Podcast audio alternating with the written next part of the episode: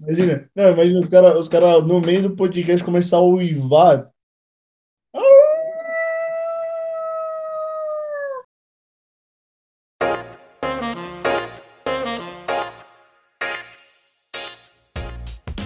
É, rapaziada, é com esse uivado que a gente começa mais um No Grita Gol. Esse é o nosso podcast, que é sem frescura, só na bola. E olha, hoje eu não vou dar aquele breve spoiler do que a gente vai falar hoje, eu vou passar para a apresentação dos nossos dos nossos personagens, né, dos, nossos, do meu, dos meus colegas que sempre me acompanham nesse podcast maravilhoso. Cauêzão, eu sei que você tá cansado de piadinhas sobre a sua idade, então eu vou passar a voz para você. Fala aí, meu ancião. É, não, não tô tão cansado não. Pelo contrário, tô, tô inspirado pela minha idade ultimamente. Tô bem, Aí. tô bem, Teco. Você não, você não vai me afetar com esse gancho mais, pode ficar tranquilo. Cauê igual ah, jamais. nunca, nunca foi minha atenção te afetar negativamente, tá bom? Sim, é só tá que bom. a gente tem que aceitar algumas, algumas coisinhas que acontecem com a gente na vida, né? Não dá pra viver naquela síndrome do Peter Pan.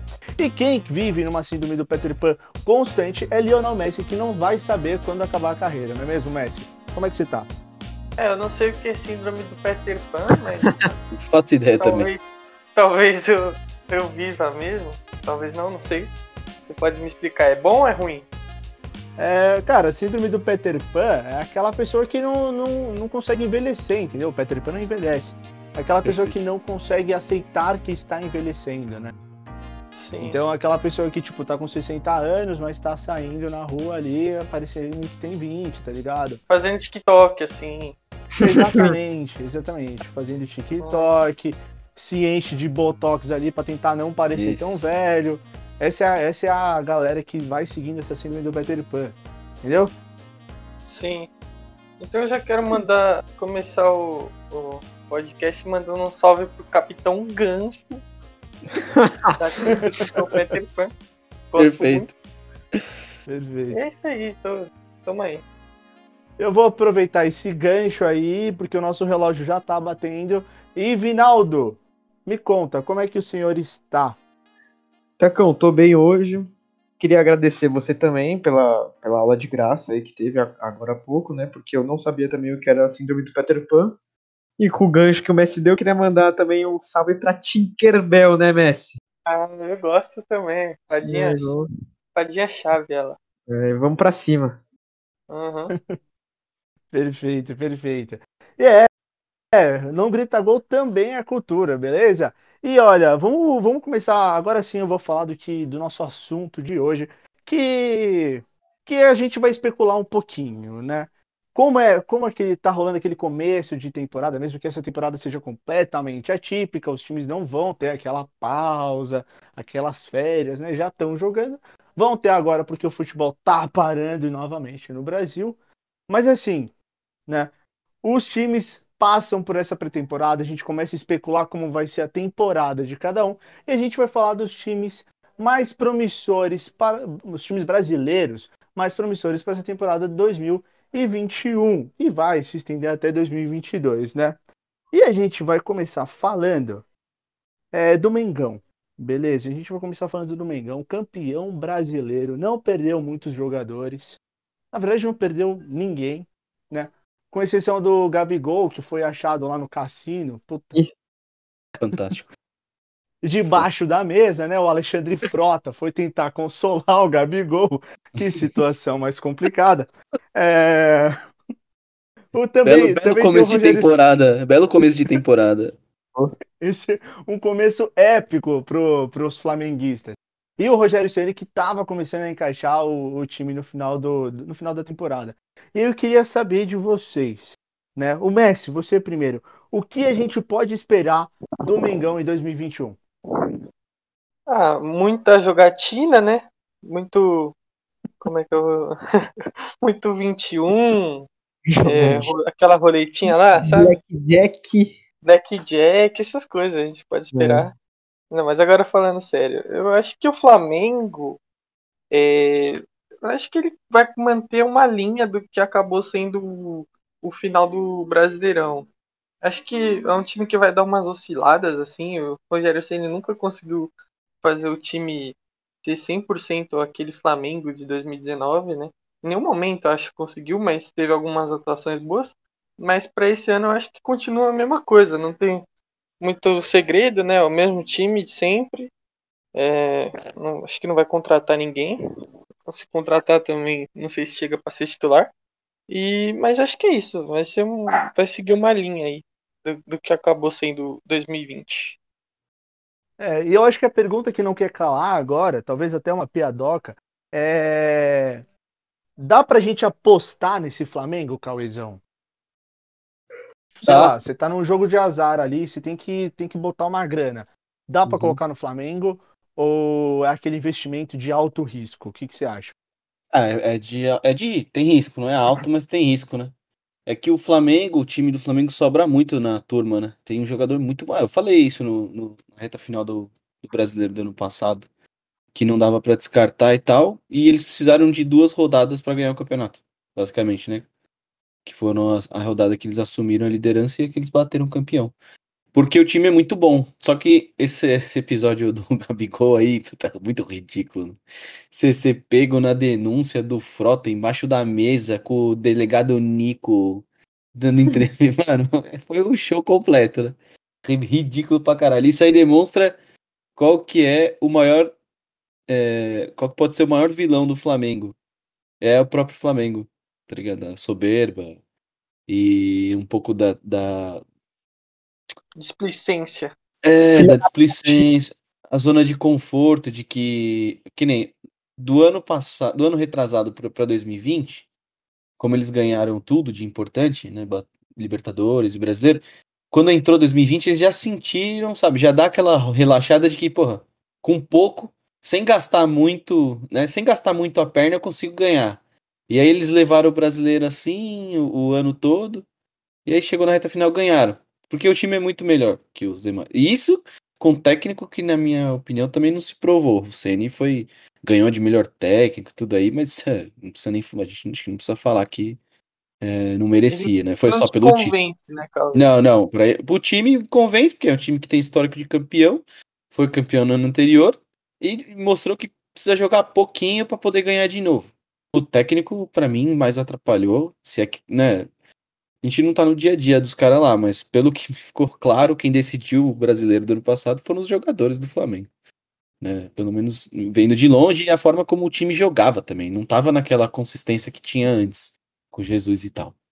É, para quem conhece, Olha, aproveitar... joga a bola, sabe que quando um time tá jogando num ritmo fodido, assim, você sabe quando o time tá bem, voando.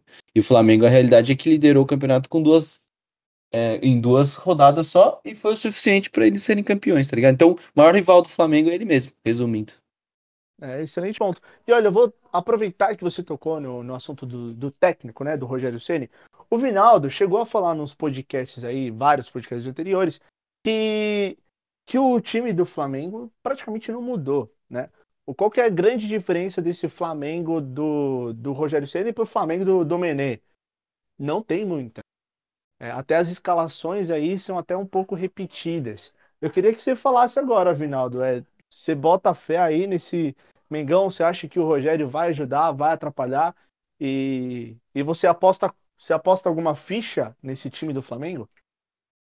Ah, eu apostaria minhas fichas nesse time do Flamengo. Né? É como o Calvão disse, o time do Flamengo ele sobra com o resto do Brasil. Quem pode é, fazer uma sombra é o Palmeiras, mas é mais por conta, muito por conta do elenco, que para mim o elenco do Palmeiras é mais vasto, só que a qualidade dos jogadores é bem pior que o Flamengo. O time titular do Flamengo é, mano, é absurdo comparado com, com, o resto do Brasil.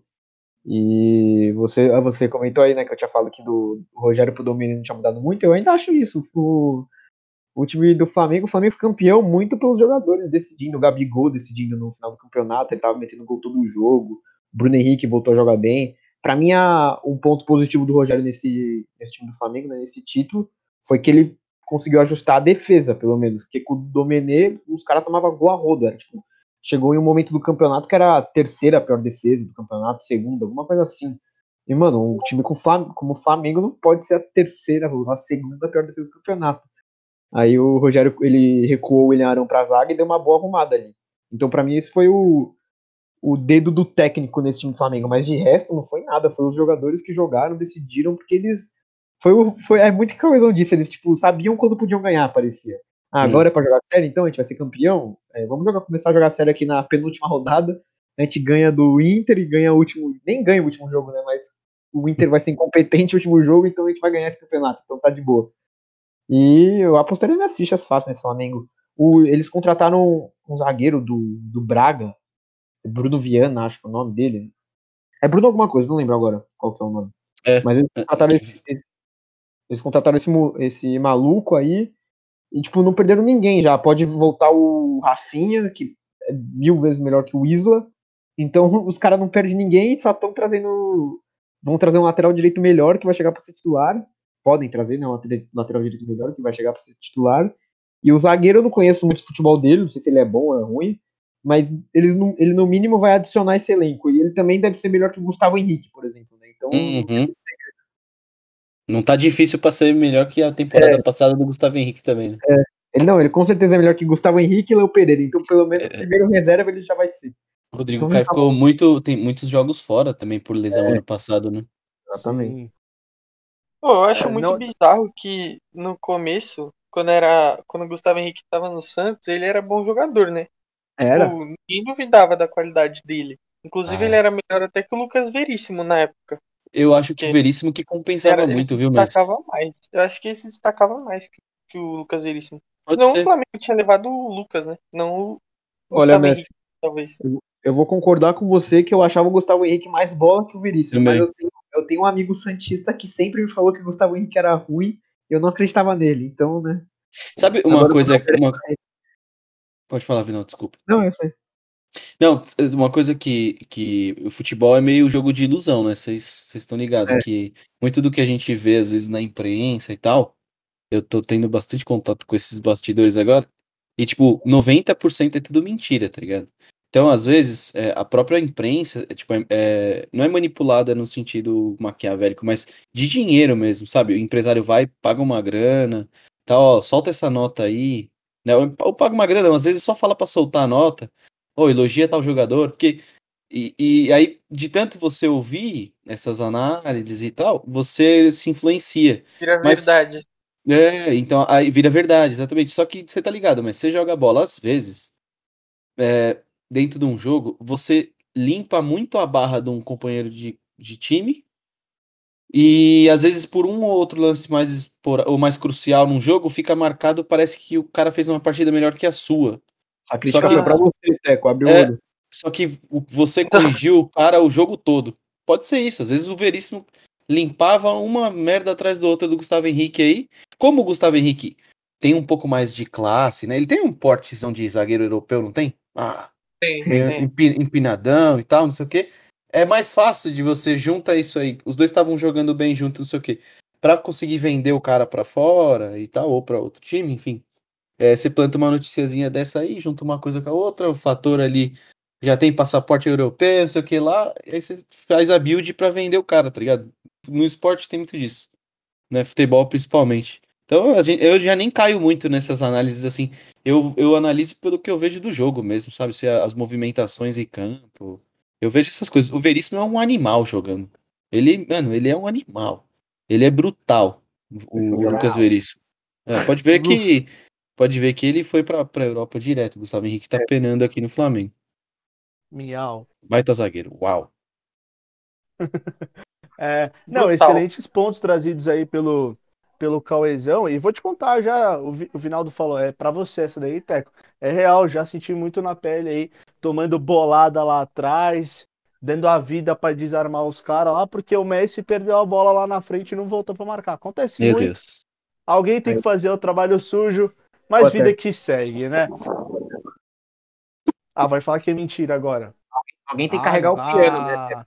Ah, alguém tem que carregar o carregar o time. É literalmente carregar o time nas costas. Mas vamos lá, vamos seguindo aqui, porque senão os caras vão ficar bravos. Meu amigo. Porque eu falo muitas verdades aqui no Não Grita Gol, tá? Melhor Passando do Flamengo. Passando do Flamengo. Vamos falar de outro time não, mentira, eu tô com saudade de fazer isso, então assim, eu vou pegar o meu jatinho lá do Rio de Janeiro, vou para São Paulo, beleza? Vou fazer sim a conexão, a conexão Santos Dumont e Congonhas, beleza? E é o seguinte, a gente vai falar do Palmeiras, tá bom? Palmeiras campeão da Libertadores, campeão da Copa do Brasil. Na minha opinião, não disputou o brasileiro porque não quis, tá? Campeão paulista. E, porra, o Abel hoje em dia é unanimidade, é um dos melhores técnicos que a gente tem no Brasil. O Palmeiras, assim como o Flamengo, não perde jogadores e só vai trazer, né? Por exemplo, o Borré parece que vai vir pro Flamengo, pro, pro, Palmeiras, pro Palmeiras e o, o Borja pode, o Borja pode voltar também. Aí sim. E o, Bo, o, Borja, o Borja aqui tem bons números, tá bom? O Borja tem números melhores do que o do Borré na temporada Borja passada. Por, por Pablo eu troco. União Borré. Borja, Borja pro Pablo, você troca? Eu faço, sem pensar duas vezes. Hum. Será? Troco, troco. Agora. O Pablo, o Pablo do onde Paulistão? Eu? Onde eu assino? Nossa. Será, Cauezão? Esse é o problema, o Éder, já, o Éder já veio. É, exato, exatamente. Mas esse é o problema, é o Pablo do Paulistão. O, o, o nosso querido Borja pelo menos conseguiu ser artilheiro de uma Libertadores. Porque se fosse o Pablo da, da, temporada, né? Da última temporada Porque... ia trocar por quem, né, Cauezão também? Né? É, tem isso também. A gente vai falar do São Paulo. A gente vai falar do São Paulo depois. Tá, tá bom, perdão, Mas perdão. Vai, vamos protegendo um pouquinho, protegendo um pouquinho o Pablo, o Borja foi artilheiro da, da Libertadores e o Pablo da Sul-Americana. Então calma lá, né? O, o, bicho também tem, tem histórico, tá bom? Aí, ele aí. tem ele tem currículo. É o matador. Mas vamos falar, mas vamos falar do Palmeiras. Cauezão, você que é o palmeirense do, do grupo aqui, né? Eu quero que você fale sem clubismo, tá? O que dá pra gente esperar do Palmeiras? Uh, não sou palmeirense, mas vou falar sem clubismo. É, acho que é o Palmeiras é, é o avesso do que o Flamengo apresenta, né? O Vinaldo matou a pau, o time não tem muito mais volume de jogador do que qualidade. O Flamengo tem jogadores melhores. Seria muito legal ver os dois times disputarem, os dois com profissionalismo no talo, assim, essa é uma disputa muito da hora de ver, só que para quem é torce contra e é, é rival e tal, é triste, né? Que aí ia ser avassalador. Mas o Palmeiras é muito mais profissional que o Flamengo, na minha visão, tá? Na minha visão, o Palmeiras aparenta ser muito mais profissional do que o trabalho atual do Flamengo. Né? Pode, pode ver que, é, apesar que errou bem lá no começo, né, com o Luxemburgo, sei lá, meio, foi meio esquisito aquela, aquele início de gestão ali. É, enfim, a gente não tem muito parâmetro às vezes, fica meio fodido, porque o final de temporada de Palmeiras, do Palmeiras foi foda, né? E, e o que você falou, você tem certeza, você tem razão também, Teco, você foi certeiro. É, o Palmeiras só não ganhou o brasileiro porque não quis disputar, abriu mão. E foi atrás da Libertadores, conquistou, aproveitou o caminho que teve, é, passou o carro no Grêmio na, na, Copa do Brasil também, não deu nem, nem muita graça. Foi um final fácil pro Palmeiras. E, e se o Palmeiras encarar com essa seriedade aí, profissionalismo que tem nos últimos anos, é, o Palmeiras é, vai ser de novo campeonato, campeão paulista, facilidade, e vai chegar nos outros também. É, vamos ver, vamos ver. Eu apostaria minhas fichas hoje, hoje, mais no Palmeiras do que no Flamengo. Eu, o resultado da, da, da temporada passada reflete isso, né? Libertadores e Copa do Brasil. E o Flamengo levou um brasileiro aos trancos e barrancos. É, olha, não dá nem para falar que a fala do Cauezão é fala de, de torcedor alviverde, porque assim, é fato. Uhum. O Palmeiras conquistou a Copa do Brasil e Libertadores é um feito assim incrível. Parabéns ao Palmeiras por todo o trabalho realizado. É... E assim, é um time que é um exemplo de gestão e dentro de campo, assim, o problema do Palmeiras é que ainda há uma oscilação do Palmeiras em campo. A gente ainda não sabe o que, que a gente vai ver do Palmeiras quando o Palmeiras entra. Ou a gente pode ver um Palmeiras contra aquele, igual aquele jogo contra o River Plate, que, meu, deitou no River.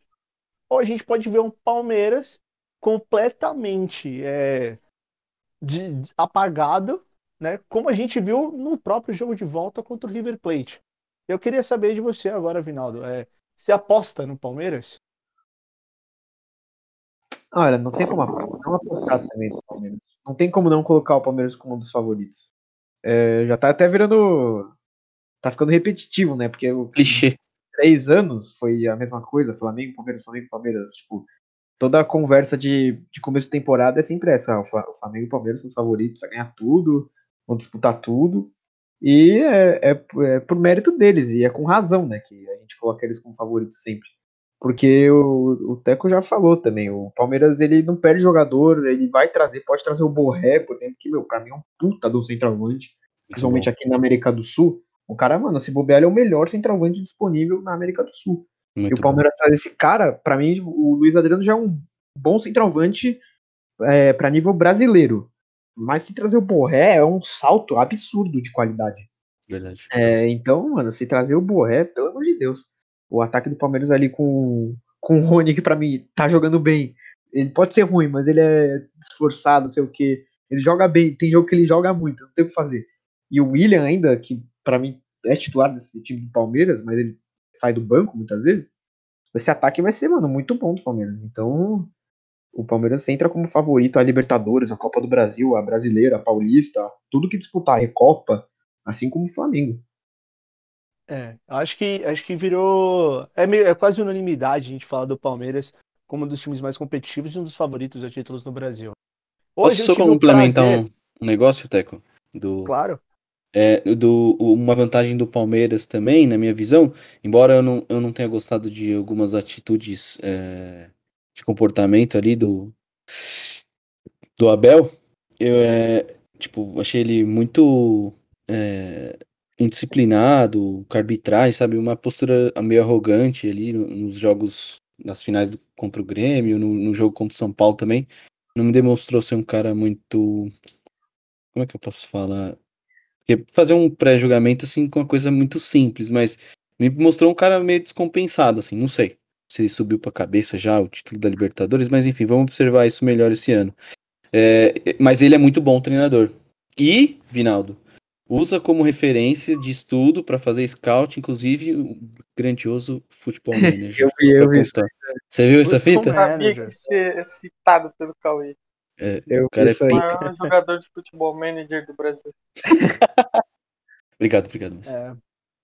E, e olha, é, Cauêzão, eu, eu vou falar que, sei lá, eu não consigo ver esse lado aí do, do Abel, né? Ainda mais depois daquela entrevista que ele deu ali, pós-título da Copa da Libertadores ali, falando que, tipo, porra, pra ele ser o melhor técnico, ele tem que ser o pior pai, o pior esposo e tal. Dá pra uhum. sentir que o cara tá ali pra trabalhar e ele faz um trabalho muito sério.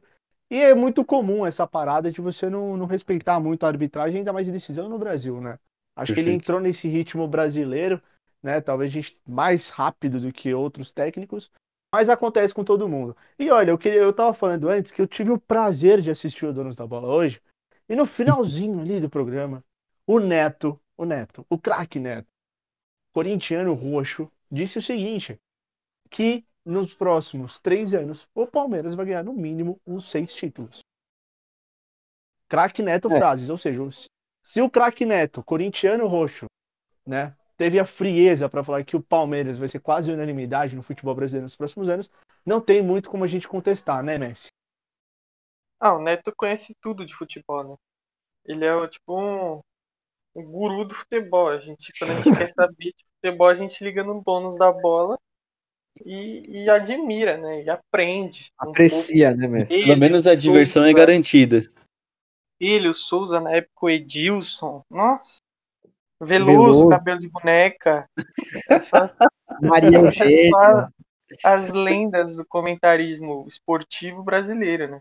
Então, se o Neto falou, tá falado. Mas eu discordo. Eu discordo, discordo craque. discordo, craque. Eu sou mais o Edilson, viu? Porque, ah, mano, tipo assim, a gente não consegue prever nada, né? Porque, por exemplo, o Flamengo vinha de 2009 ganhando tudo, fez frente pro Liverpool no Mundial. Aí chega em 2020 a gente acha que os caras, mano, vai acabar com o futebol brasileiro. O que acontece? O Jorge Jesus é vendido, entra o Domenech, não faz muito serviço serviço dele muito bem, aí vem, troca o Rogério Ceni, quase termina a temporada sem título. Então, tipo assim, o Neto tá dando um palpite, óbvio, mas acho que é um palpite muito. Esse é, é bem arriscado. Esse é um, é um palpite bem arriscado, acho que não se concretiza, talvez. Mas assim, eu espero um título pelo menos do Palmeiras nessa temporada. Mas eu não vejo o Palmeiras assim que enche os olhos da, da torcida brasileira. ninguém para, para a vida pra assistir um jogo do Palmeiras. É chato ver o jogo do Palmeiras. Tipo, Flamengo em 2019 eu gostava pra caramba de ver jogar. Agora o Palmeiras não tem isso, não. Tipo, É meio, bem pragmático. É, o time meio. Sei lá, não tem. Mas é sólido, né, Messi? É pragmático. É, É, o time- é, pragmático, exato, mas é é um sólido, time- tá ligado? É um time muito competitivo, mas É. não é um time que. Nossa. vou É, Não um não encanta, não encanta, não encanta. não bom encanta. futebol, mas ele, tipo, é competitivo e tipo, não, não assusta no jogo, sabe? Tipo, É. nossa, Né, Você não passa Loucura, susto. Você não Ai, não meu passa Deus. susto. Exato. ele sabe, ele sabe defender e sabe contra-atacar muito bem, então. Pelo, pelo histórico que o Palmeiras tem até, dos últimos anos de conquista, podia tá podia buscar me- melhorar isso, né? É, o, os próprios, o próprio São Paulo teve um pouco dessa. se perdeu um pouco nessa transição. Teve um time pragmático, competitivo, que ganhou tudo lá atrás. E não encantava muito esse, aquele São Paulo lá, eu lembro bem. Eu assisti o jogo do São Paulo com uma certeza: São Paulo ia ganhar o jogo. Ne- Nem que fosse na. Tinha jogo que, que pegava um adversário um pouco mais frágil, o jogo ficava bonito, era bonito de ver, as triangulações e tal, era legal. Mas não era encantador, tá ligado? Que nem tipo o Flamengo tem potencial pra fazer. Eu acho que o, Palmeiras tem até esse histórico pra poder fazer isso com as conquistas recentes. Mas aí você vai querer abrir mão de ser competitivo, aí do nada você erra nessa chave, para de, de ganhar também, não consegue jogar bem e ganhar, aí você sabe, né? Eu preferia que o São Paulo tivesse hoje jogando mais pragmático e tivesse batendo o campeão, por exemplo. É foda isso. Sim. Mas Bom. então, o que, eu, o que eu quis dizer foi exatamente isso. O Palmeiras, tipo, tem um time que o torcedor gosta, né? Tipo, o torcedor não vai é, duvidar, né, do time. Tipo, é meio que garantia que o Palmeiras vai ganhar um título esse ano. Se não ganhar, é uma zebra. É tipo uma Exato. coisa inesperada. Mas, Acho que é. assim, é um tipo, ah, levantar muito a bola assim do time, mas também não é um time, nossa, incrível, vai marcar ah, o torcedor que assiste. Não, é tipo o time que, mano, o torcedor palmeirense ama, mas os outros nem ligam muito, tá ligado? Tipo, Uhum. eu, Sim. por exemplo, não paro pra ver o jogo do Palmeiras. Não É difícil. vontade. Às vezes eu vejo que, mano, tá aí na final da Libertadores, final do Grêmio, contra o Grêmio lá na Copa do Brasil. Daí você acaba vendo. Mas é um time meio pá, assim. Não, não, Cê- cê- não é cê- o maior indicativo de que, o, assim. de que o time é pragmático, Messi, é quando ele bate campeão e você não consegue falar qual que é o é, qual que é o jogador que foi que jogou muito, sabe? É muito difícil. Sim. Né? Que nem você Não, tem no Palmeiras você tem o a Rony. Ah, tá, beleza, mas porra, caralho, o Rony Mas é o passou Rony. longe, passou longe de encantar, vai. Vamos aí. Se ele se Não, falar é. que ele encantou pela entrega, eu vou concordar. Agora que jogou a bola fina do cara, aí não, não foi também, né? Não, e uma coisa a gente tem que falar. O Abel, pode ser que o estilo de jogo dele não agrade, assim, muitas pessoas. Mas uma coisa ele tem, ele potencializa muito o futebol dos, dos jogadores dele. O Rony, por exemplo, mano, ele é um cara bem limitado, assim. Mas, porra, concorrendo ao prêmio de melhor jogador da América, sendo, É fazendo pouco cacete na Libertadores. é, enfim, vários jogadores que, tipo, você não consegue citar um jogador do Palmeiras agora que tá numa má fase, sabe? Todo Uhum. mundo tá jogando bem, então, assim, isso é um lado positivo do trabalho. Ninguém não dispô, um- de, ninguém, ninguém destoa pra muito positivo, é, me- É, mas também ninguém, é ninguém é é, é canetado por, por, por más atuações, né? Sim, se você for comparar com o Flamengo, por exemplo, o Flamengo, na época, falo o Flamengo de 2019, era tipo todo mundo jogando nota 9, assim, Uhum, 9 pra 10. Agora exatamente. se pegar o Palmeiras, é todo mundo 7, 6. É verdade. Tudo na média, assim, um pouquinho acima da média. Porque, mano, é um time que, tipo, o estilo de jogo não potencializa tanto, é, tipo, ah, jogadas, Individual. é, mas, tipo, o jogador sabe exatamente o que ele tem que fazer pra entregar o que o técnico quer, entendeu? Então, tipo, acaba valorizando o jogador. Mas, É, assim, em, poucas pa- em poucas palavras, é um poucas time palavras, consistente, é né, um- é um time consistente, exatamente. É, é aquela parada, né? Hoje em dia, você pode muito ter essa parada de querer ver um time jogar bonito, mas isso não significa que o time vai ganhar alguma coisa. A gente vê como exemplo o Corinthians do Tite, que jogava um futebol horrível, mas ganhou uma, ganhou Libertadores, Não, ganhou. Libertadores. Não, horrível não era. Não era horrível. Não, não era horrível. O que, que é jogar horrível? Mano, é, o Corinthians era defensivo, isso aí é inegável. Mas não era, Hum. tipo, retranqueiro. Não, É- Era, era muito também. Palmeiras. Era Isso muito era- intenso, era era muito intenso. O Corinthians Não era era, aquele time que não tomava gol e fazia um de cabeça. Às E vezes, fazia um. às vezes. Mas É, tem uma não, diferença de ser retranqueiro E que, e que, pra, e que pra muita gente não brilha os olhos, né? Não, não Aí a brilhava. gente vê por. A gente, Realmente. a gente, aí a gente vê, por exemplo, sei lá, o, aquele São Paulo do Osório que jogava bonito, mas porra, oscilava pra caralho. Não. É, e não chegava muito longe. Esse Corinthians do Tite de 2012 era muito o que o Cauezão falou de São Paulo, do Murici, acho que ele tava falando. Era bem parecido. Bem Tipo, parecido. mano, eu, eu, eu assisti o jogo, eu ligava a TV e, mano, não- eu tinha certeza absoluta que o Corinthians não ia perder. Perfeito. Certeza, Sim, o Corinthians não sim. tomava gol e ele sempre fazia um golzinho achado. Podia ser 1x0, 1x0 era goleada, não sei. Uhum. Mas, mano, tipo, o time não sofria nem um pouco, mas não era porque, tipo, ah, botou seis malucos dentro da área e vamos se defender. Não, era porque bem o- protegido. Era bem Era, protegido. era tipo, os caras sabiam defender, mas tipo, o Corinthians dominava da defesa no, no, no meio campo e no ataque, tá? Eu tenho, eu tenho um bom exemplo para dar desse Corinthians de 2012. Eu tenho um, um amigo meu que ele, infelizmente, não é audiência qualificada nossa, mas eu vou, Ah. depois, desse episódio, Ei, como eu vou citar ele, eu vou falar, vai, vai virar. Então. Vai virar. O nome dele é o meu amigo Rodrigo, a gente chama ele de Gudinão e tal. Ele é corintiano, assim, é o cara mais fanático que eu já vi na minha vida. É uma doença. E eu assisti muito dessa campanha da Libertadores na casa dele. Eu ia saía de casa, ia lá na casa dele, saía do trampo, ia na casa dele assistir os jogos da Libertadores com ele lá e tal. A gente ficava conversando, a gente é meio viciadão em futebol. E eu sempre fui desses, assim, que nem assistir a final com, com os meus amigos palmeirenses e tal. E eu, eu lembro da gente falando desse time do Corinthians, e eu lembro que ele sempre. Ele, ele nega também que era um time defensivo, ele falava que jogava muito e tal. Só que eu, toda vez que eu lembro das discussões que eu tive com ele falando desse time, ele falava, elogiava, olha essa linha de defesa milimétrica, ó. Porque toda hora pegava o atacante em, impedimento e tal, faziam a linha com perfeição, Chicão, enfim. Os caras eram foda, Ralph na cobertura. E aí eu lembro que os comentários eram sempre esses, era sempre a defesa, que não passava nada, e, que- e o Cássio, e não sei o que, era sempre assim. Mas na frente, na minha visão, só destoava bem o Sheik, que ele tava numa fase muito fodida. E é, indivi- individualmente ele foi muito bem, jogou muita bola. Danilo né, cara? também, acho. E o É, Danilo, né? Danilo. O Danilo, você é louco, o Danilo era- é muito foda, né, mano? Eu nem Não, gosto, eu não sei, eu, eu elogio o Danilo e eu não gosto dele, eu não gostava dele no São Paulo. Ah, Achava lerdo. Mano, puta que pariu, como eu não gostava. Mas não tem como não elogiar, mano. O cara jogava bem. Sabe, sei lá, a característica dele não me, me incomodava muito em campo. Mas saía do jogo, ele sempre tinha sido influente no placar. Ou ele tinha dado uma assistência, ou ele fez um gol. Principalmente clássico. É foda, não dá nem pra criticar, filho da puta. Nossa, contra o São Paulo era chato. Mas, o Cois, você citou uma coisa muito. Que, que me lembrou uma parada muito da hora. Você falou da linha defensiva do Corinthians, que deixava os caras impedidos. pá. Mano, Uhum. você lembra que em 2011, naquele jogo contra o Tolima, que foi quando caiu na pré lá, Uhum. é, era o começo do trabalho do Tite. Acho que ele chegou em 2010, se eu não me engano. E, mano, o, o Corinthians fudeu muito nesse jogo por causa dessa linha. Uhum. que era- Foi, foi. Roberto Que, mano, Carlos. um bagulho que deve dar um trabalho do caralho, pra, tipo, você ter uma É. sincronia Porra! perfeita pra, tipo, ficar fazendo linha de impedimento o tempo todo. E, mano, esse jogo eu lembro de. Eu tava assistindo, acho que meu irmão, né?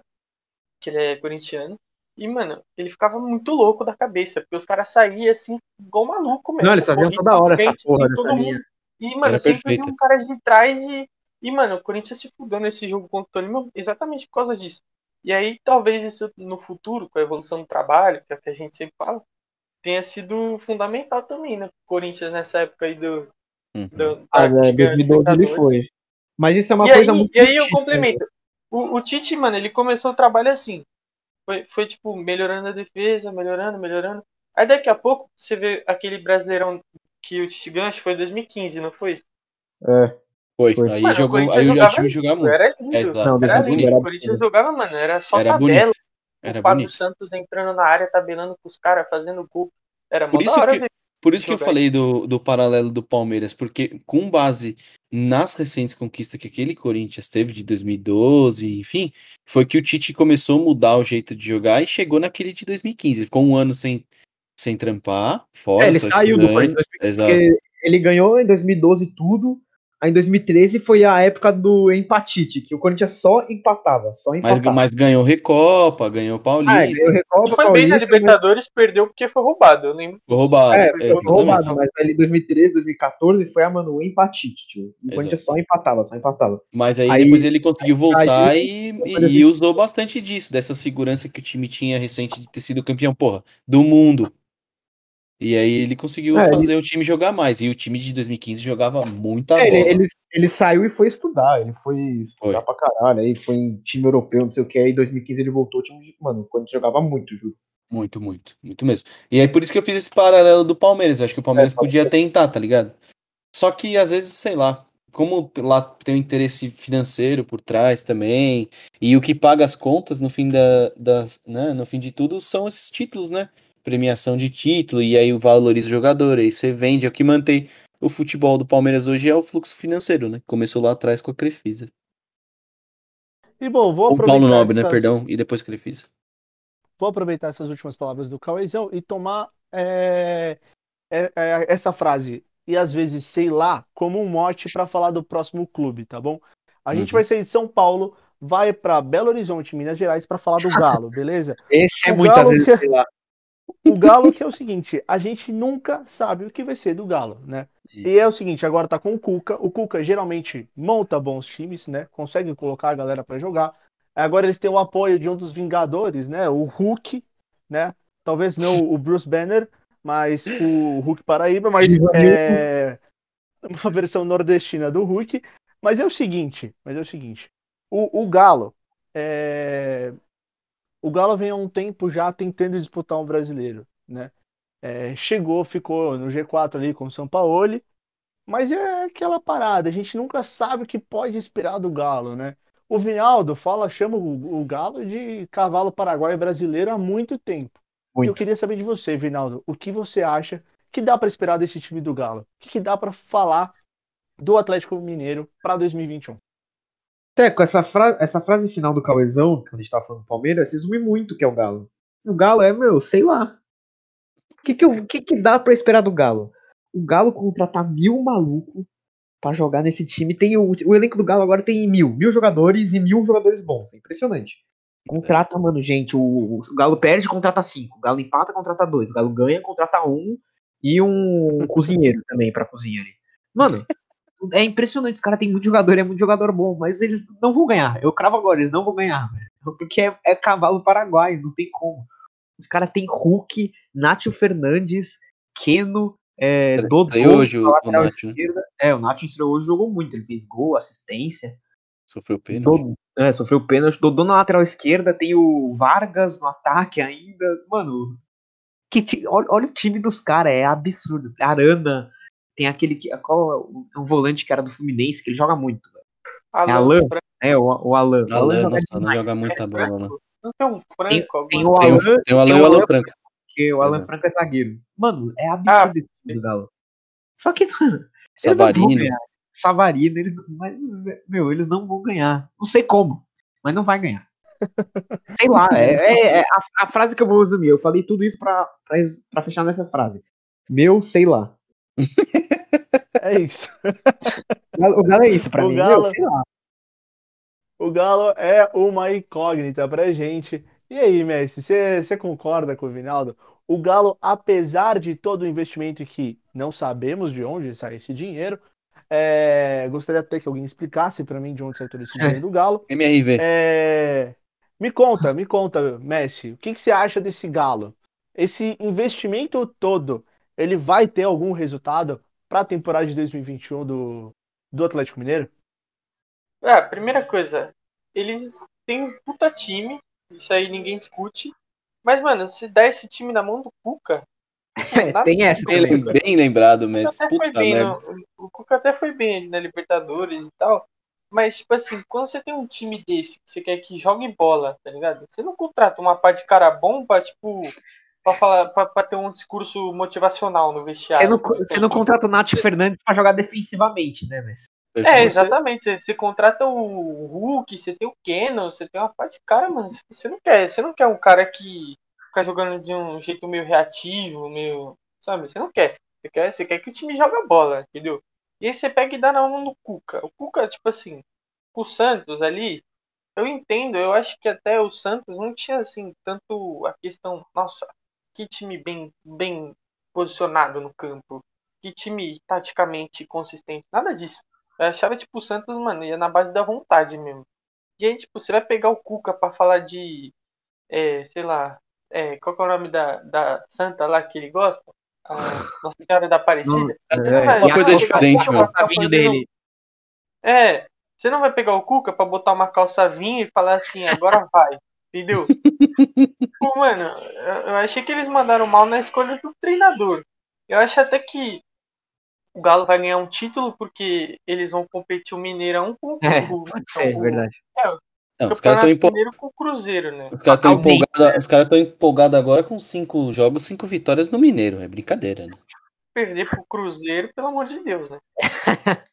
então, tipo assim, Pois é. Olha lá, eu, se, fosse, se eu fosse presidente do Galo, as, talvez eu teria deixado de contratar um jogador, ou em dia um agora, e trazer um treinador no lugar desse, desse jogador. Uma peça a é. menos talvez não faça tanta falta, né?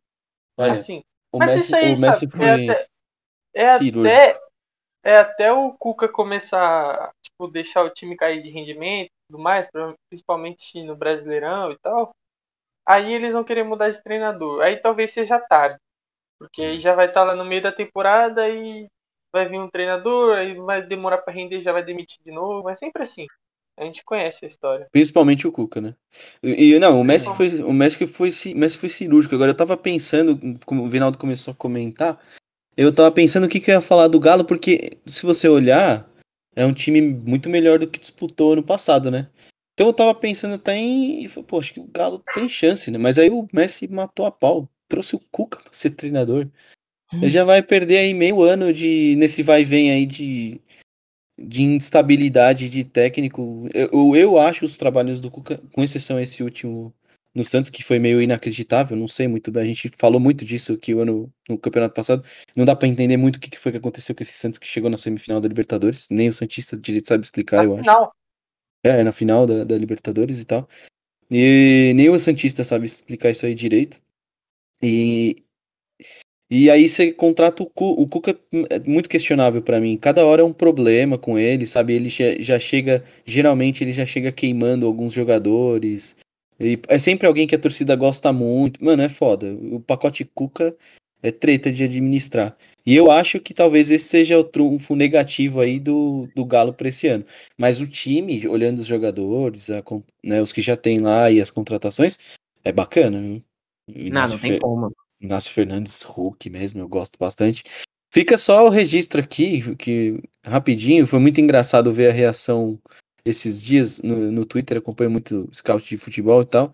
E os caras ficaram em choque quando fizeram a comparação do. Mas ficaram afetados mesmo. Isso deve ser sequela de muitos anos sem ganhar porra nenhuma, né? O Galo é um time considerado grande, mas que já não disputa como já disputou antigamente, né? É... A torcida ficou afetadíssima quando o SofaScore divulgou os dados e, e comparando o Éder com o Hulk, tá ligado? Os dois estão vindo da China, acho que uma comparação plausível, né, e tal. E os torcedores do Galo simplesmente não aceitaram o fato de que os, os últimos números do Hatter eram melhores que o do Hulk. os caras não. Sério, juro, o bagulho foi a movimentação na timeline. Porque os caras não queriam. É, eram muito. Foram muito contra o que o SofaScore publicou. Entrou na mente da torcida do Galo, viu, Teco? Os caras ficaram afetadíssimos. Isso porque os caras não deram opinião nenhuma, né? Eles só jogaram é, Eles só colocaram o scout, jogaram tipo. Nada. É só o número. Ó, contra, sabe aquele negócio assim, contra número não tem muito argumento, né? É o contra número. É, é o número, tá lá. Nossa, mas, mano, os caras quiseram cancelar o SofaScore no Twitter essa semana que a torcida do Galo tava revoltadíssima. E... É, é, é, engraçado. Então, e, é verdade, né? Já diria rei do camarote, não se pode comprar um Boeing e colocar um piloto de teco-teco. É... E, e, qual que é a...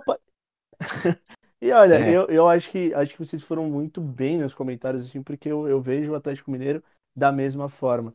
Eu vejo o Atlético Mineiro com um elenco muito forte, mas com um técnico que não condiz com o elenco. Aliás, né, o Cauezão disse que quando vem o pacote Cuca, geralmente ele é um cara que a torcida curte e tal. Porém, é, quando o Cuca chegou no Atlético Mineiro, a torcida pediu pro Atlético mandar o cara embora. A primeira impressão do Cuca ela foi completamente negativa, porque assim, o Cuca tem é, acusações né, de, de pedofilia, estupro lá é, da década de lá de 94, se eu não estou enganado. E, cara, isso é algo que veio à tona um tempo atrás e a torcida tá pegando no pé. A torcida, tipo, do Galo em si disse que, sim, não queria ver o time sendo comandado por um cara com tais acusações. E, e então, assim, a, a gestão do, do Galo vai ter um trabalho gigantesco. Além de tentar regular essas contas que a gente não sabe de onde saiu tanto dinheiro, vai ter que fazer um puta. Vai ter que ter jogo de cintura para administrar essa crise aí no Galo. Porque eu acho que a torcida não vai passar pano tão cedo, não, viu? E... Eu lembro quando eu lembro quando o Dani Alves chegou no São Paulo, ele queria que ele já meio que foi queimando o Daniel Alves. Você lembra? É, Vocês devem lembrar. Ele chegou, o Daniel Alves chegou, chegou, o Cuca era o treinador, né? E aí na, no dia seguinte começaram as perguntas para ele nas coletivas, ele já quis meio que queimar, sabe? Caraca, eu não é, lembro. É, ele, ele falou que o time, o time tava jogando bem já. Pode procurar, mas ele fala, é, então o time tá, tá jogando bem já. Chegou Dani Alves e Juan Fran. Agora a gente tem que ver como que vai colocar eles no time. Porra, você recebe um jogador desse calibre aí, você fala isso na imprensa. Cara, fala que é bem-vindo. Por mais que você não vá fazer nada, né? É, tipo, que não vai mudar de cara, ou que você tem que forçar uma mudança. O Cuca é muito ruim de administrar esse contexto todo. Eu não sei como ele levou o Santos com todos os problemas até onde levou. É inacreditável. É, ninguém sabe, eu acho que a gente nunca vai saber. E, e olha, rapaziada, é o seguinte: eu vou largar o meu pão de queijo e vou tomar um chimarrão lá em Porto Alegre, beleza? Eu tô indo agora falar do Internacional. Glória ao Desporto Nacional, ó Internacional que eu vivo a exaltar, beleza? O Colorado, o Saci Pererê, o Internacional fez uma grande contratação. Mudou o técnico. Não é mais o Abel Braga que está no comando do Internacional. Isso não é novidade para ninguém. Agora é o Miguel Ángel Ramírez, que é um excelente técnico. E, e, eu acho que essa é a grande movimentação é, que o Internacional fez no mercado. E se o Internacional fez o que fez com aquele time sendo comandado pelo Abel Braga e conseguiu o vice-campeonato brasileiro, talvez com um técnico melhor, com um trabalho mais concreto e talvez com um pouquinho mais de tempo, a gente consiga ver um internacional muito mais consistente e que possa disputar alguma coisa, né? Claro que a gente está especulando aqui, mas eu queria saber de você. É, fala aí para mim, Cauezão, o que, que você espera do Internacional? Ah, para mim o Internacional de todos que tem potencial para disputar alguma coisa, embora para mim Palmeiras e Flamengo sejam muito melhores, superiores, né? Já falamos disso. É, o Internacional talvez seja o, o, o, a maior incógnita, porque é um time que tem a, essa estigma do fracasso aí, né? Ele não consegue ganhar, por exemplo, o brasileiro. Não consegue, não consegue ganhar o brasileiro.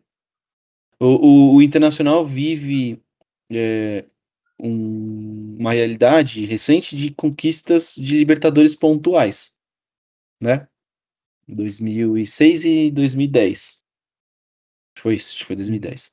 Foi. E, é, né? E e, na minha, ao meu ver, só, tirando isso aí, aí vai ter alguém que vai falar, ah, tem Recopa, tá? Foda-se, ninguém liga pra Recopa. E os anos que ganhou do Grêmio, se você for botar no, numa lista, o tanto que o Grêmio tá deitando, isso aí acho que já não precisa nem comentar, né? Que estadual já é fraco, lá no sul é mais ainda, e só perde, só toma pau pro Grêmio. Então, o Inter vive esse, esse, esse marasmo aí, né? Não consegue sair desse estágio Cara, os caras não são campeão desde brasileiro, acho que de 1900 e. 81, acho. É, mano, é, é, é bizarro, é bizarro. E eu acho que é um time organizado, assim, o clube parece ser organizado, tá ligado? É, eu gostava do Inter até aquela Libertadores de 2006. É, é, mas aí outro dia a gente fala porque que eu não deixei de gostar ali. E, e assim, o, o, o Miguel Ramírez aí, para mim, cara, sinceramente, é, eu, eu acho a situação do, do, do Inter muito parecida com a do São Paulo. A diferença é que ganhou uns estaduais a mais. Só que precisa voltar a ganhar e tá apostando em treinador que, mano, não ganhou nada em lugar nenhum. Ah, independente do Vale, não sei o que. Ah, firmeza, beleza. Quem quiser acreditar, acredita. Eu acho que é aposta, tá ligado? Quem que eu contrataria no lugar? Não sei. O time eu, eu considero bom até, falta elenco, mas o time é bom. Dá para disputar. Voltou o Guerreiro agora de lesão, é importantíssimo. Não sei se também já não tá na hora de aposentar, vamos ver agora. Mas que ele é bom jogador, ele é bom jogador. E só que eu acho que é muito parecido com o Galo. Você dá um time. É, é um pouco pior que o Galo, porque o, o, Galo você já sabe o que esperar do Cuca. O Miguel Ramírez pode ser o novo do Damel, que veio, ficou três meses e saiu fora. Que todo mundo falava mal bem, o caralho do Damel, não sei o quê. Aí, aí veio o cara, não aguentou três meses aqui e nem torcida tinha direito no estádio. Não aguentou a pressão nem sem torcida. E foi chotado lá do, do próprio Galo, né? Então, eu acho arriscar demais e apostar demais para um time que precisa ganhar, tá ligado? O time que precisa ganhar precisa ser mais certeiro. São Paulo, Inter, o próprio Galo também. O Galo tá com investimento muito alto, tá ligado? Da MRV e tal. E o Inter eu não boto fé, não. Eu boto mais fé no Grêmio do que no Inter. Ô, louco. É, com certeza. É. E, e, e você, Vinaldo? Você, você concorda com o Cauezão? Você acha que, que tá colocando um cara lá que a gente reza, que a torcida colorada reza para dar certo, mas que não conseguiu chegar em lugar nenhum? Ou você acha que é uma boa contratação que, sim, tipo, talvez seja o grande investimento do, do Internacional? O que, que você acha, Vinaldo? Concordo em partes com o Cauezão. Eu acho que o, o Miguel Ramírez é a, a, contratação do Internacional mesmo. Ele é o nome que eles deveriam trazer e trouxeram e, e acertaram é, é muito difícil também, tipo, qualquer técnico, eu acho, chegar com a banca já de, nossa, esses aí vai, vai ser campeão. Não tem história. Eu acho muito difícil qualquer técnico chegar com esse status. Para mim, ele também é uma aposta, até porque ele veio de fora, veio do Equador, então o nível do Equador é muito abaixo do brasileiro. Mas ele, ele foi campeão sul-americano, fez um bom trabalho na Libertadores. Então ele, ele arma bons times. O time do Del Valle era um bom time. É, ele, não, ele, ele não deixa de chegar com uma, com uma aposta aqui, mas diferente do Crespo do São Paulo, por exemplo, eu acho que ele chega com uma aposta muito mais certeira. É, porque ele teve mais tempo de trabalho no Del Valle, o Crespo foi campeão da Sul-Americana também, mas teve um ano de, como treinador do Defensa e Justiça, se eu não me engano. É, isso eu concordo então, com você. É, então, mais, acho, é menos aposta é, que o Crespo. É, o Angel Ramirez chega com uma aposta, mas é, tem tudo, tem mais a dar certo do que o Crespo. E fora que os times que o, que o, que o Ramires montou, o time né, que ele montou, convence mais do que o Crespo, que o, que o Abel Ferreira, que o Rogério Ceni. Para mim, ele atualmente é o melhor técnico que tem no Brasil, atuando no Brasil, né? Então, foi uma boa aposta. Ele vai precisar de tempo para fazer o, o esquema dele, o time dele. Até por conta do estilo que ele gosta, que é desde toque de bola. O Diniz foi muito isso. Né? O Diniz é o que, para mim, o Diniz é o que mais se aproxima do esquema que o Ramires gosta, que é aquele de toque de bola, sair tocando, mais posse de bola, e construindo a jogada lá de trás. E o Diniz teve um, ano, um ano e pouco de trabalho. Tipo, ele teve um bom tempo para montar o que, ele, o que ele queria. E o Ramires eu também acho que ele vai, vai precisar desse tempo. É, esse primeiro ano do Inter eu, eu, eu, duvido bastante que ele já vai disputar por algo grande, vai disputar pela Libertadores, ou pela Copa do Brasil, ou pelo, pelo Brasileiro de novo. Eu acho que vai, vai para Libertadores pelo brasileiro e na própria Libertadores, na Copa do Brasil, vai chegar, sei lá, umas quartas, oitavas. Eu não acho que chega muito longe. Vai ser mais um ano de adaptação dele, que ele vai implementar as ideias dele, vai tentar achar um time, vai ver se usa Guerreiro ou não, se usa Yuri Alberto, que estava vindo bem. Então, eu confio mais no Inter do que no Grêmio. Para mim, o time do Grêmio é pior, é inferior e joga um futebol inferior. Então, no, na briga dos gaúchos, eu boto mais fé no, no Inter mesmo. Olha, e, e, olha, eu já que vocês já começaram a comparar os dois, os dois times é, gaúchos, Grêmio e Internacional, já vou fazer essa pergunta pro Messi. Messi, é, Grêmio Internacional, quem você vê como, como o time mais consistente nessa temporada de 2021? Você vê um time mais promissor em 2021? Me conta, Messi. Então, eu tinha falado já, acho que no, no último podcast, que eu não confio. Eu, eu acho muito ruim o time do Grêmio e não tem nada de novo para esse para essa temporada, né? E o Inter, pelo tipo, ao contrário do, do Grêmio, né? Eles têm uma novidade que vai ser que vai mudar muito a cara, né, do time, que é o treinador novo. Que é o Miguel Ramírez. Mas assim, eu não, tipo, não apostaria em nenhum dos times, tá? Mas se fosse para colocar um assim acima do outro, tipo, questão de vai que eu acho que o Inter tem um pouquinho de vantagem exatamente pelo elemento surpresa da aposta do, do, do treinador novo. Que o Renato a gente já sabe como vai, o, o Grêmio vai jogar. até, o, até o dia que ele for demitido, o Grêmio vai jogar igual. O que vai mudar uhum. é os jogadores, talvez. Até, até, até o fim do ciclo do Renato no Grêmio. Mas o Inter, acho que tem essa, sei lá, esse ar, no, esse ar de novidade, sabe? Tipo, torcida com aquela esperança de ver uma mudança no time e tal, vai apoiar mais, talvez. Mas é isso. E com relação à comparação com o Diniz, eu acho que, tipo assim, o, o que vale a comparação é, é não é nem muito, acho, o modelo de jogo, porque o Diniz jogava de um jeito que ninguém joga, tipo, nunca vi nenhum time jogar igual o time do Diniz. Tipo, mano, o cara sair lá da lateral esquerdo, tá uma hora no meio campo, Aí o, o meia esquerda começava a jogada no, lá na ponta esquerda. Ele faz uma inversão de jogo, ele já tá lá no, no outro escanteio para tabelar. Tipo assim, o Diniz tinha esse negócio de posse de bola e tudo mais, mas era uma posse de bola meio. Tipo, o jogador tinha tanta liberdade que, tipo, eu nunca vi em nenhum outro time. Então eu acho que. Eu só vi no próprio do... time do Diniz, que era aquele Audax lá atrás, né? É, talvez. Hum. Nos outros times do Diniz só. Mas Exato. nenhum treinador faz igual ele. É, é o, o, estilo único aquele. E o Ramires ele preza muito pela, tipo, pela posse de bola, mas com os jogadores cada um no seu setor. Igual, igual mais ou menos o Crespo tá, tá fazendo no São Paulo. Você não vai ver o. Sei lá, o. Quem tá jogando. Quando entra, por exemplo, o Rojas, ele entra de ponta direita. Dificilmente vai ver ele cair pela esquerda. Quase nunca. Então, tipo, vai ser mais ou menos isso o, o time do Inter. E o, e sei lá, mas eu não confio não. Nenhum desses dois times. É, eu, olha, eu falei, eu falei mais do, do Diniz, assim, porque o Ramírez ele pensa muito igual o Diniz, tipo, nessa questão de posse de bola mesmo, né? Tipo, de ficar é. com a bola o, jogo inteiro, de, de ter a posse dela, terminar o jogo com 70% de posse de bola e 5 chutes do gol, tá ligado? Tipo, ele Sim. vai ficar com a bola pro outro time não ter e não oferecer nenhum perigo. Aí é, tipo, o Diniz também, ele faz, fazia, né, muito isso. É, e também a questão do tempo de trabalho, né? Que se quis dizer. Tipo, é, o Diniz teve também. um ano e pouco. E é, o, o, esse estilo de jogo Ramires, exige. Ele precisa ter também. Esse estilo de jogo exige muito tempo, juro. Pra, pra você é, tempo... na cabeça do jogador, pra você querer fazer tudo certo, pra a zaga aprender a sair jogando, né? entrosamento, pro goleiro aprender a sair jogando com o pé. Mas, mano, juro, o Ramires ele é muito bom. O, juro, a maior surra que eu vi o meu time tomando, velho, foi contra o Del Valle do Ramírez. Mano, foi uma surra impressionante, foi absurdo. Eu tava no estádio ainda, na Sul-Americana. Nossa, Mano, Foi uma surra, uma surra, juro. O Corinthians não viu nada. Eu lembro desse jogo. Os caras jogaram de rosinha, não foi? Nossa, é. Nossa, foi uma surra. Aí, desde, desde Teve aquela dia... surra do, do Flamengo também. É, 4x0. 4. Desde, desde esse dia contra o Corinthians eu fiquei com esse time na cabeça. Mano, esse técnico, esses malucos, os caras, mano, corre, tocar, os caras, mano, faz tudo. Os caras pareciam que tava tinha, tipo, colocado no FIFA e você roubou, tá ligado? Você colocou todo mundo 99 e foda-se.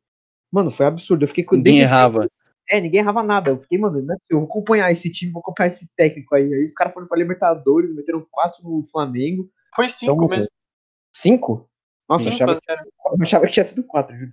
Aí então, mano, eu, eu confio bastante nele. É. Olha, isso, isso vai dar um BO gigantesco pra gente nas redes sociais, porque a gente está falando como de maneira quase que unânime que os times gaúchos não vão convencer muito a gente, né? É, a, gente, a gente não consegue botar fé no Grêmio há tempos, né? Isso a gente já já conversou, né? Até a pé nós iremos, não, não iremos, porque o Grêmio não vai a lugar algum. E o Internacional, apesar dessa grande contratação do Miguel Angel Ramírez, é, a gente não sabe o que esperar também. É um time que tem surpreendido, tem surpreendido de todas as temporadas desde que subiu da Série B. Isso eu posso falar com convicção. Mas a gente não sabe Verdade. se realmente chega lá, se tem fôlego para tipo realmente ganhar um título, porque a gente vê que agora em 2020, né, o, o Inter não ter ganhado o título foi por incompetência do próprio Internacional. Mas assim, saindo do Rio Grande do Sul, porque senão a torcida de Grêmio e Internacional vão tentar quebrar as nossas casas aí, caçar as nossas famílias. Vamos voltar para São Paulo, tá? Porque eu sei que vocês gostam de falar do São Paulo Futebol Clube e talvez nesse contexto de é, de times promissores e de especular o que serão dos times em 2021, a gente não podia deixar o São Paulo de lado neste momento. São Paulo tem feito grandes contratações.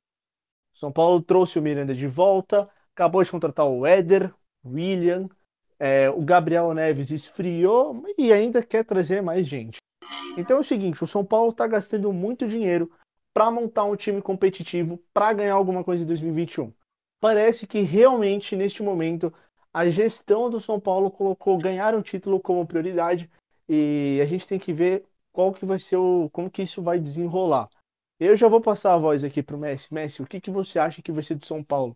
Você acha que essas contratações, Crespo, Miranda, Éder, William e quem mais vier aí, serão é, contratações para ganhar um título para o São Paulo esse ano? Ou novamente a torcida vai acabar sendo iludida? O que, que você acha que será do São Paulo esse ano, Messi? Então, é, ano passado o São Paulo brigou pelo título brasileiro, tendo um time bem tipo limitado, né? A gente não tinha muitas opções, era aquele time titular e é isso. Mais o Tietchan, que jogava praticamente todos os jogos. Agora a gente tem o time titular e tem boas opções no banco. O próprio Rojas, que voltou de lesão, é uma opção muito foda, tipo, pelo menos por enquanto ele é banco, é, ele é uma opção que quando vem do banco põe fogo no jogo e tudo mais. E aí, por exemplo, chegou a contratação do Miranda agora. A gente vai ter o Bruno Alves no banco, um zagueiro, assim, na média, né, do, do, dos zagueiros bons, assim, do, do futebol brasileiro, ele, acho que ele pode estar tá ali no meio. É, o Léo Pelé, né, talvez seja a opção do Hernan Crespo, porque é canhoto, ele gosta de ter um zagueiro canhoto para sair jogando pelo lado esquerdo. Então, tipo, Assim, a gente depende muito do treinador também, porque a gente já viu que já oscilou, né? Ganhou tipo, dois jogos de 4 a 0 e agora já perdeu pro Novo Horizontino com falha do Volpe e tudo mais. Então, assim, é um time que vai ser legal de assistir, de acompanhar, porque essas contratações, os caras com um nome interessante, Éder, Miranda, são jogadores que a gente vai querer ver como eles vão ser aqui no Brasil. A gente espera muito, tem uma expectativa boa com relação a eles. Mas, enfim, o que a gente espera é que São Paulo ganhe um título, né? Porque o investimento é para isso, né? São Paulo está investindo para ter um time que vai ganhar. É um time que era muito novo, talvez. Aí contratou uns caras para dar aquela balanceada, né? Para equilibrar a experiência com a juventude aquela, aquele papo de sempre, né? Que é a fórmula para ser campeão, né? Todo mundo sabe como, né? Parece. Mas é isso, São Paulo tá fazendo um time para ser campeão. Bom, com a contratação de três pessoas acima de 34 anos, a média de idade do São Paulo ainda é de 25. Então é uma média de idade bem, bem, bem baixa, né? É um time relativamente jovem se a gente for falar de média. É, só que assim, antes de eu passar a voz pro Cauizão e pro Vinaldo, eu já queria deixar o meu ponto aqui, tá? É, o São Paulo não vai ganhar nada em 2021 por conta de falhas individuais. Não vai ser nem porque, por causa de esquema tático, isso caralho, vai ser por falha individual. Né? Isso a gente já. De quem? E, e, eu tô, eu tô É você, isso... Macarrão? Macarrão, é você? Não, e, eu tô, eu tô Macarrão falando isso. possuiu ele. eu tô falando isso em base ao que a gente viu em 2020 e ao que a gente já começa a ver em 2021 novamente, tá? É, na verdade, que a gente viu em 2021, porque em 2020 o São Paulo não falhava tanto, tá? Perfeito. O São Paulo no final do Brasileiro perdeu muitos jogos e se a gente for analisar a origem desses erros foram erros individuais que não haviam que não estavam acontecendo antes. E agora nesse jogo contra o Novo Horizontino a gente vê o Reinaldo recuando bola. Puta, não dá nem para falar. Reinaldo, te amo, vai ver que merda foi aquela. E a gente vê o Volpe também falhando. Eu acho que esse é o ponto que mais pesa nesse time do São Paulo. O elenco tende, o próprio elenco tende a oscilar. Eu não sei se essa reformulação vai ajudar, mas eu já dei a minha cal aqui. São Paulo não ganha nada em 2021 por conta de falhas individuais durante os campeonatos, tá bom? Agora eu vou passar para o Cauizão. Cauizão, o que, que você espera do tricolor paulista? Eu espero. Assim, eu não posso ser incoerente, né? Eu, eu não acho é, que a aposta no Crespo seja boa para o momento, né? Que é um time que precisa ganhar.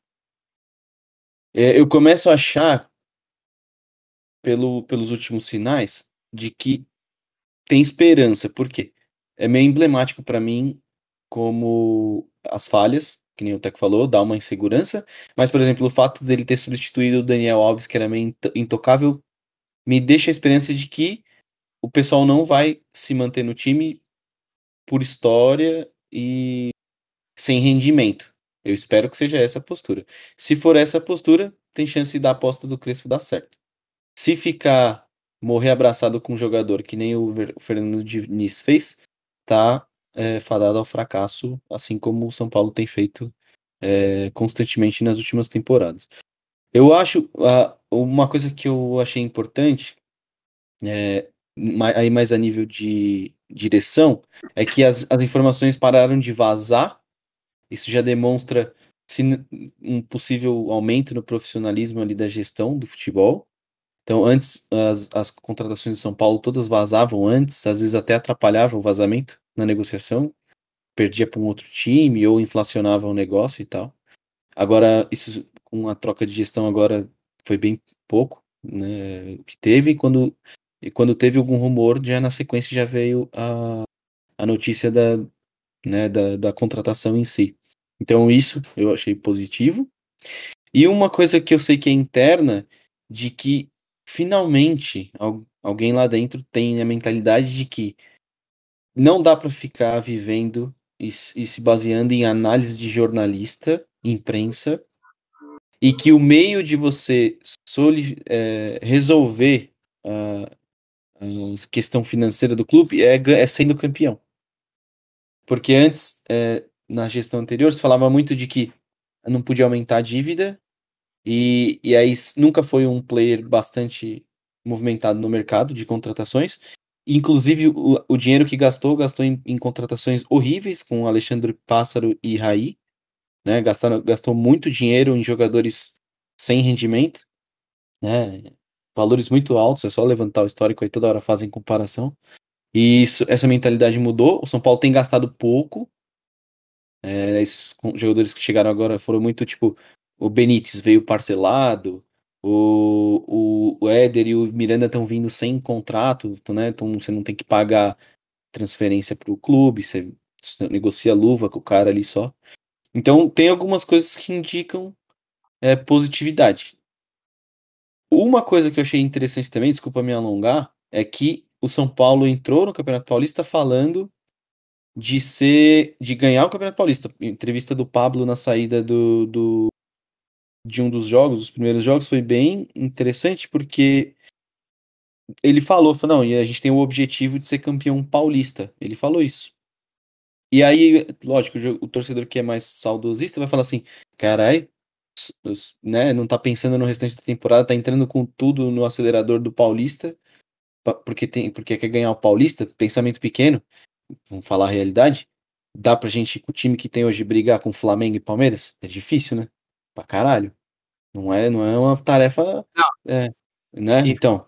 Então tem que ser realista, caralho. Tem que ser realista. O que, que dá pra ganhar?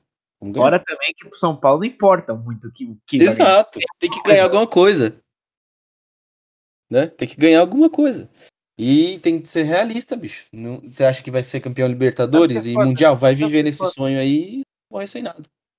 O foda é que entra com esse discurso, mano. Vamos entrar com tudo no Paulista aí perde, tá ligado? Aí é foda. Entrou com reserva 98% dos jogos, entendeu? Aí é uhum. foda. É. Isso aí é. ia ser triste. Esse é o risco do futebol, Messi. Esse aí é o risco do futebol. Não existe, não é a ciência exata, tá ligado? É. Tava discutindo outro dia no Twitter aí um, um professor lá querendo me empurrar umas estatísticas e tava muito em, em relação a isso. Futebol não dá para ser analisado com o Aurélio ser literal em tudo, muito menos com a calculadora na mão. Tem muita coisa que muda. É, ah, tô com o time montadinho, bacana. Aí o meu melhor jogador torce o joelho, fica dois meses fora. Pronto, acabou tudo, caralho. Foi tudo por água abaixo. O goleiro que pegava muito, é, a esposa é, tem câncer. Aí o cara começa a perder rendimento. Mano, pode acontecer de tudo. Futebol não é uma ciência exata, tá ligado? Não adianta dormir nessa brisa. O jogador também é humano, né? Exato, exatamente. Tipo, os caras cobram. O cara, como se, mano, se ele não pudesse falhar, ele não, você não tem o direito de falhar, você não pode. Lógico que quando o cara tá falhando muito, você tem que cobrar, né? Pô, tá que nem o Reinaldo e o, e o Volpe, por exemplo. Sim, o Reinaldo e o Volpe estão falhando muito já, já tá de sacanagem. Mas aí, mano, você vai ver, o cara, mano, tá passando por um problema fudido na família lá. A gente nunca sabe, né? Uhum. Tipo, esquece, a, gente, a, a, nossa cobrança nunca é pensando no jogador, né? Tipo, a gente tá pensando no, no time. Jogador, tá ligado? Eu quero que uhum. meu time ganhe. Mas, mano, é isso. O futebol é imprevisível. Às vezes o cara tá jogando mal porque, sei lá, é uma coisa muito pequena que, tipo, ninguém sabe, tá ligado? Às é. vezes é grande, às vezes é nada. Não dá pra saber. É verdade. Excelentes pontos trazidos aqui. E, Vinaldo, acho que só faltou você falar agora do tricolor. É, o que, que você espera do, do São Paulo em 2021? Ah, consegue algum título? Sai dessa seca? Ou vai continuar na mesma de sempre? E, e bom, o que, que você acha, Vinaldo? Ah, eu acho difícil São Paulo ganhar alguma coisa esse ano. Até porque o Crespo, a gente falou do, do Ramírez no Inter, né, que é uma aposta, para mim, mais certeira. O Crespo é outra aposta e não tão certeira, né? É, fora o Crespo, as contratações de São Paulo, em geral, eu achei, eu achei que foram, foram boas, né? O Miranda, assim, o Miranda, por exemplo, né? Eu acho que ele destoa muito do resto, porque o Miranda, ele tá velho, pode estar tá não sei o quê, mas ele, você sabe que ele é um bom zagueiro, tá ligado? Ele, tá na, ele tava na China, a China não tem uma competitividade, não sei o quê, mas ele é o Miranda, ele era convocado para a seleção, foi, foi pra última Copa com a seleção brasileira, ele jogou bem, titular, e jogou bem. Então o Miranda, assim, ele é um bom jogador, não tem muito que, o que o que contestar. O Éder, por exemplo, que é outro que veio da China, eu acho que já é mais assim, não sei, dá, tem mais discussão em cima do nome dele. É, ele foi, já foi da Inter, assim, não, não marcou história na Inter, não, nossa, que passagem boa do Éder pela Inter. Foi uma passagem razoável, fez o golzinho okay. dele, como todo centralvante. Em terra então, de Pablo, Éder é rei. Não, sim, com certeza. Mas É, com certeza não. É, pode ser, vai. Porque o Pablo é bem ruimzinho, né? Mas o Éder, quem sabe como que o Éder tá. Nossa, a última temporada do Éder realmente foi muito ideia. boa. Exatamente. A assim, gente sabe que, que os números ah, deles são é. o do Hulk, por exemplo. Pode falar dos números inclusive, dele. Inclusive, essa comparação com o Hulk, os caras também estavam comparando o seguinte: o Gabigol era banco do banco. E quem que era o banco? Éder. Era o Éder, era o Éder. Era o, Éder. É, o, Éder é, o Éder é um dos principais brasileiros goleadores na Itália. Tem, Sim, mas tem, ele tá na lista lá e tal, enfim, acho que é, é, é décimo mas alguma coisa, que, enfim. Mas a gente tem mas ele que... vai ser passado isso, né? Ser passado. Mas tem que colocar no papel também a idade do cara. É. Hum. Exatamente. A gente, a gente, a gente já falou isso antes. De auge, né? Beleza, né? Jogadores cara, com auge, né? O cara, o cara, o cara foi um, o cara foi um puta goleador, já chegou a fazer 40 gols na temporada, quando ele tinha 25. Ele tá com 34. É, exatamente. 9 anos, tá ligado? Então assim, então assim, é, o São Paulo, quando eu digo que o São Paulo fez essas contratações aí, o William 34, o Éder 34. Não, essa do William é inexplicável.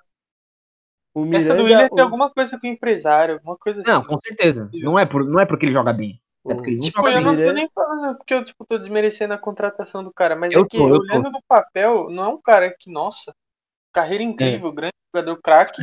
Eu queria. A gente... Tem quatro anos também, né? A gente tava trocando ideia no grupo sobre ele. Eu lembro dele ter sido revelado como um bom jogador, ele era bem leve, era um meia e tal. Eu gostava dele na época, acompanhava futebol. Só que, para mim, hoje não faz muito sentido mesmo, porque ele desceu um pouco o posicionamento dele, ele virou meio que um volante, ele é canhoto, e volante canhoto, São Paulo tem Nestor e Lisieiro. É que tem essa também, né, Cauezão? Quando o cara joga na, na, no México e o, ele é titular do Toluca, ou sei lá se era titular, e ele veio de graça pro São Paulo? Foi, de é. graça. e o Toluca não quer renovar com ele, acho que também né, já dá uma. Perfeito. Se É, fosse, se tivesse. É, às vezes quer voltar pra casa, porque assim, no, uma, coisa, uma coisa eu tenho certeza, como ele tava jogando no México, ele tá rico. Porque os caras pagam muito bem lá. Aí às vezes tá querendo voltar pra casa, né? 34. Ah, sei, né, não. Não, mas aí eu tava, eu tava falando do Éder, tipo, que nem o Éder, ele era do, do time do Miranda, e se eu não me engano, nesse time tava o Alex Teixeira também. Ou posso estar falando Isso. muita bosta. Ele tava Que, mesmo? é, que o Tá, time, mas fa- o ele- time faliu, não foi? O time faliu. É, faliu. E ele foi campeão ainda esse time. Isso, e é, Ah, isso é fantástico. E, Mas o principal jogador era o Alex Teixeira. Foi ele tá sem contrato também, né? Não, ele era muito caro. O São Paulo tentou, tipo, acho, pelo que eu vi, as notícias, né? Eu não sei se, se são verdadeiras também, mas acho que era. Não, eu Não, imagino. eu não vou lembrar. Mas, tipo, o que, o que divulgaram é que São Paulo teve até o contato com esse cara, tipo, aquela sondagem básica, só que o preço do cara era absurdo. Não sei se o salário. É, é o- salário, salário. Ele é mais o novo salário também, né? também. Ele é mais novo. É, ele é, ter- ele é uns três anos mais novo e ele é melhor. Mas, Exatamente. mas, tipo, o Alex Teixeira, se ele viesse pro São Paulo, ele ia estar ganhando, sei lá, 700 mil, por exemplo. Mas o Éder É. não vai ser barato também. Vindo da China, jogador que tem nome, assim, entre aspas, né? Ele vai ganhar uns Uhum. 300 mil, eu acho. Juro. Pura, pelo menos. É, pelo menos, vindo da China. É, 300 mil é baixo até. né, então. Então, é tipo, não é que foi uma má contratação, mas é tipo, não foi, nossa, trouxemos o Éder, tá Até ligado? porque a gente só sabe se a contratação foi boa depois, depois pelo menos de uma temporada. Não, não sim, dá mas pra não é aquela contratação que quando vem você, tipo, caraca, a gente trouxe o tal jogador. Entendeu? Tipo, é mais pra ir, calma, tá bom, trouxemos o Éder, tá bom. A gente tem o Pablo de titular. Esse é o problema. Trou- trouxe o É, é Éder, que- é pô, eu- vai, vai ser, provavelmente vai ser um salto em relação ao Pablo. Mas tá ligado? Tipo, pela é idade que- dele, ele pode se machucar mais, mais rapidamente. Então, tipo, Sim. É que eu É. foquei naquele tema que o Cauê trouxe, é, que o futebol é imprevisível. Imagina se todas essas contratações ninguém rende. Quem rende É. é, o tá É, ligado? ou Quem todas começa a ser, mano, melhor meia do São Paulo. Ia ser muito É, bizarro. ou, to, ou É. todas série. O Éder pode render pra caralho. Quando o Jô veio pro Corinthians em 2017, quem achava que o Jô ia ser o craque do Campeonato Brasileiro e o Corinthians ia ser campeão? O Então, São Paulo já chegou a depender do Nenê É, então. com a Guiri. sim. Então, Pois é. então, né, a gente, a gente Triste. nunca, a gente nunca, a gente nunca sabe o que pode acontecer no futebol. O futebol é uma, é sim, uma caixinha de surpresa. E rapaziada, é o seguinte, a gente já tá excedendo um pouquinho o nosso tempo, tá? O papo tá muito bom, mas rapaz, é, eu vou, eu vou dar assim como encerrado nossas impressões aqui sobre sobre os times é, mais promissores aí de 2020. É, e aí eu vou dar, vou abrir o espaço aqui para vocês se despedirem e se quiserem dar um pitacozinho rápido, fiquem à vontade, tá bom? Messi, você primeiro, meu rei.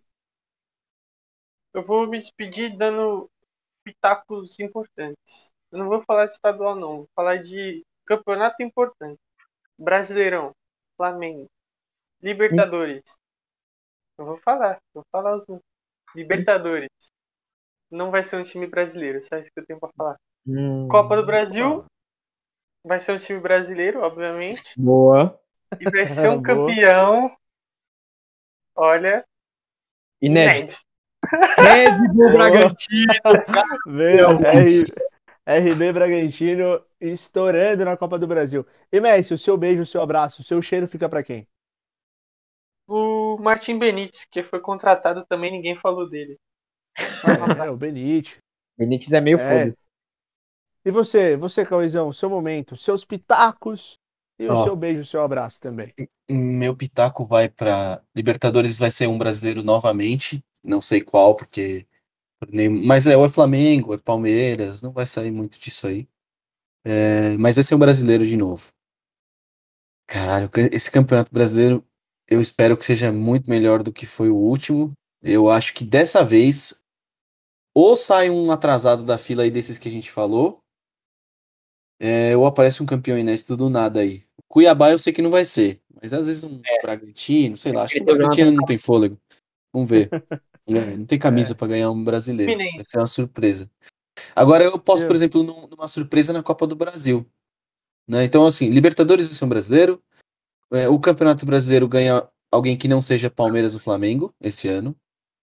É, e eu acho que o São Paulo vai brigar por títulos de novo. Não vai ser uma, uma campanha como foi de outras temporadas, de marasmo.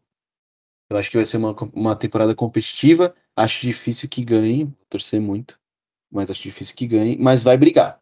Vai brigar com certeza no estadual, vai chegar na Copa do Brasil e vai um pouquinho mais longe na Libertadores. Talvez ele oitavas, quartas, eu aposto no São Paulo esse ano.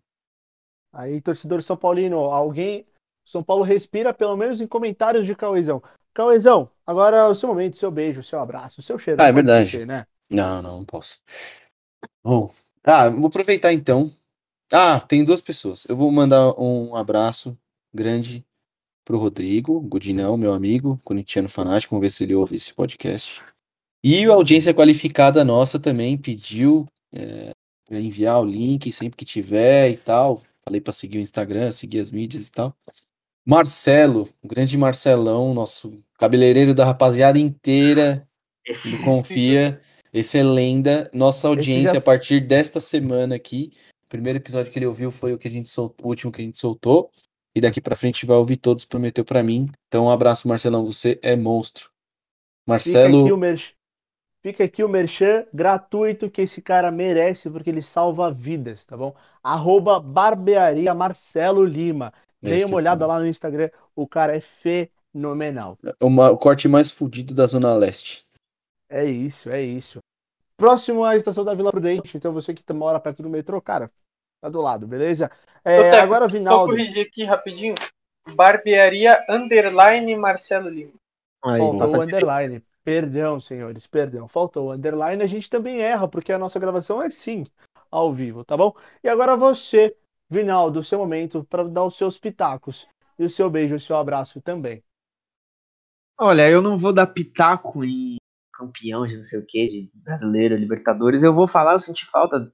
Eu gosto de falar do meu time, né, também. Apesar de não ser nem um pouco promissor pra temporada, eu gosto de falar do meu, do meu corinho. então, eu, eu não tô animado, porque é difícil estar animado, né?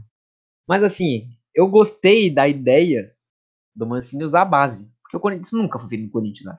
De usar moleque da base.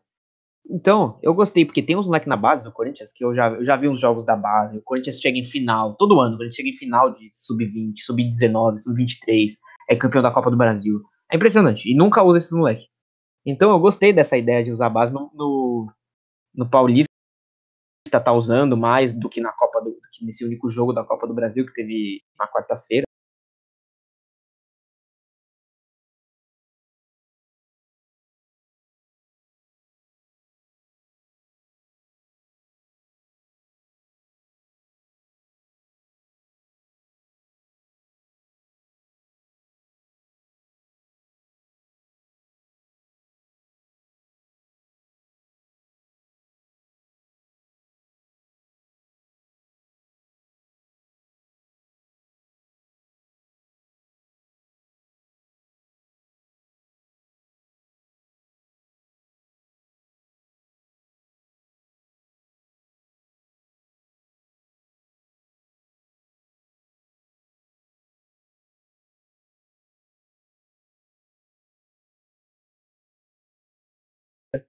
Então, uma Copa do Brasil ali, uma Sul-Americana aqui, vai bem no brasileiro de repente. Então, eu espero que seja uma, uma fase do Corinthians de finalmente fech, pelo menos fechar algumas das dívidas. Aí. E então, falei, foi do meu time. Vou mandar um abraço para quem, Messi? Para quem? Pro nosso ídolo Cartoloco, que infelizmente não entrou ainda com o Flamengo.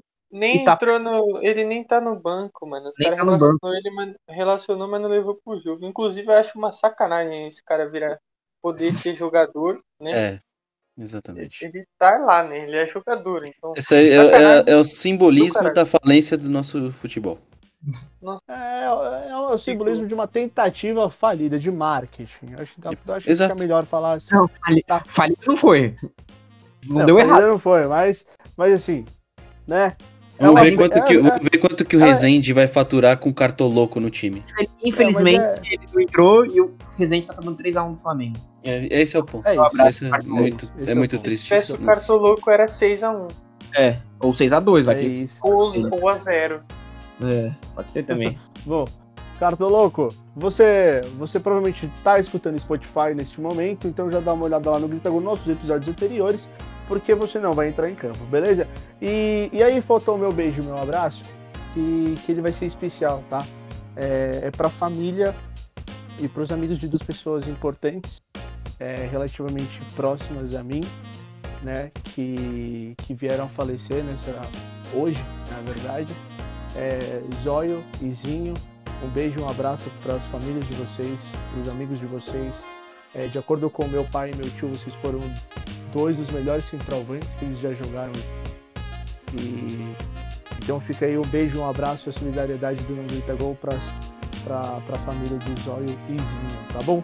Um beijo e um abraço para vocês.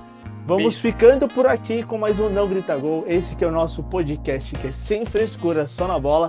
E é, rapaziada, falamos aqui dos filmes promissores de 2021. Se você acha que faltou alguém ou que a gente está falando muita baboseira, dá uma olhada lá no nosso Twitter, arroba comenta, interage com a gente.